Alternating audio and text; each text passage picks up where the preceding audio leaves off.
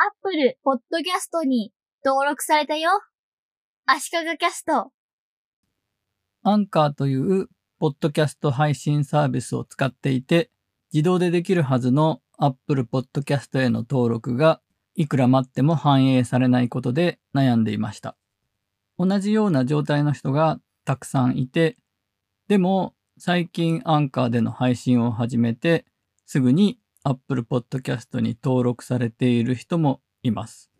いろいろやってみた結果、アンカーで Apple Podcast に登録するのは諦めて、違う方法を取ることにしました。いろいろやってみたことに関しては、前回のポッドキャストで話しています。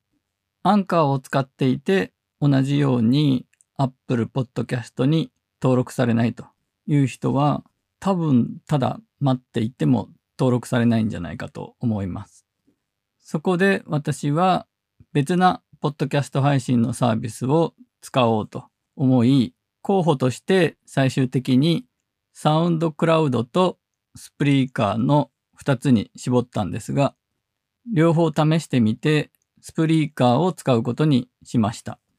スプリーカーには他のポッドキャストサービスで作った RSS を取り込めるという機能があって、これを使うと、これまでアンカーで配信していたポッドキャストの内容を全部取り込めるんですね。RSS というテキスト情報だけではなくて、音声のファイルもスプリーカーのサーバーにコピーして自動で保存されます。スプリーカーは無料版もあるんですが、無料では5時間までしかポッドキャストを保存できないので、私はこれまでのバックナンバー全部取り込んだら5時間を超えてしまうので、すぐに有料のプランにしました。一番安い月7ドルのプランでも100時間まで保存できるので、しばらくはそれで十分そうです。今、足利キャストはだいたい10時間くらいですね。合計して。そしてこのスプリーカーの他の RSS を取り込むという機能は常に同期するという設定にもできるんですね。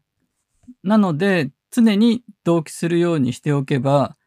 今まで通りアンカーでポッドキャストを更新するとその RSS を読んでスプリーカーも自動的に更新される。音声ファイルもコピーされます。スプリーカーにもアンカーと同じようにスプリーカーの設定画面から Apple Podcast だとか他のポッドキャスト配信のところに自動で申請してくれる機能があるんですが私はせっかく Apple Podcast に自分で申請してみるということを覚えたのでスプリーカーの RSS を使って自分で申請しました。申請したらすぐに受け付けました。審査中になりますというようなメールが来て、土日挟んでいたんですけども、3日ぐらいで登録されました。ちなみに登録されましたよというメールは来ていません。これで今まで通りアンカーでポッドキャストを更新したら、アンカーの RSS と連携して、スプリーカーの情報も更新されて、音声ファイルもアップロードされて、その更新されたスプリーカーの RSS と連動して、Apple Podcast の方も情報が更新されると。ちなみに Apple Podcast 自体は音声のファイルをコピーすることはしないので、Apple Podcast が再生するのはスプリーカーのサーバーに入っている音のファイルということになります。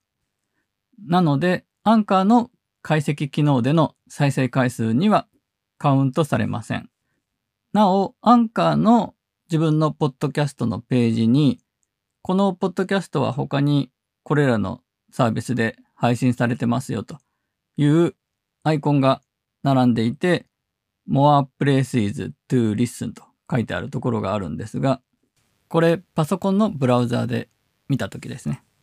ここはアンカーから自動で配信されているものは自動で設定されるんですが、そうじゃない配信サービスについては自分で URL を入力することができるので、そこの Apple Podcast の部分に自分で URL を入れました。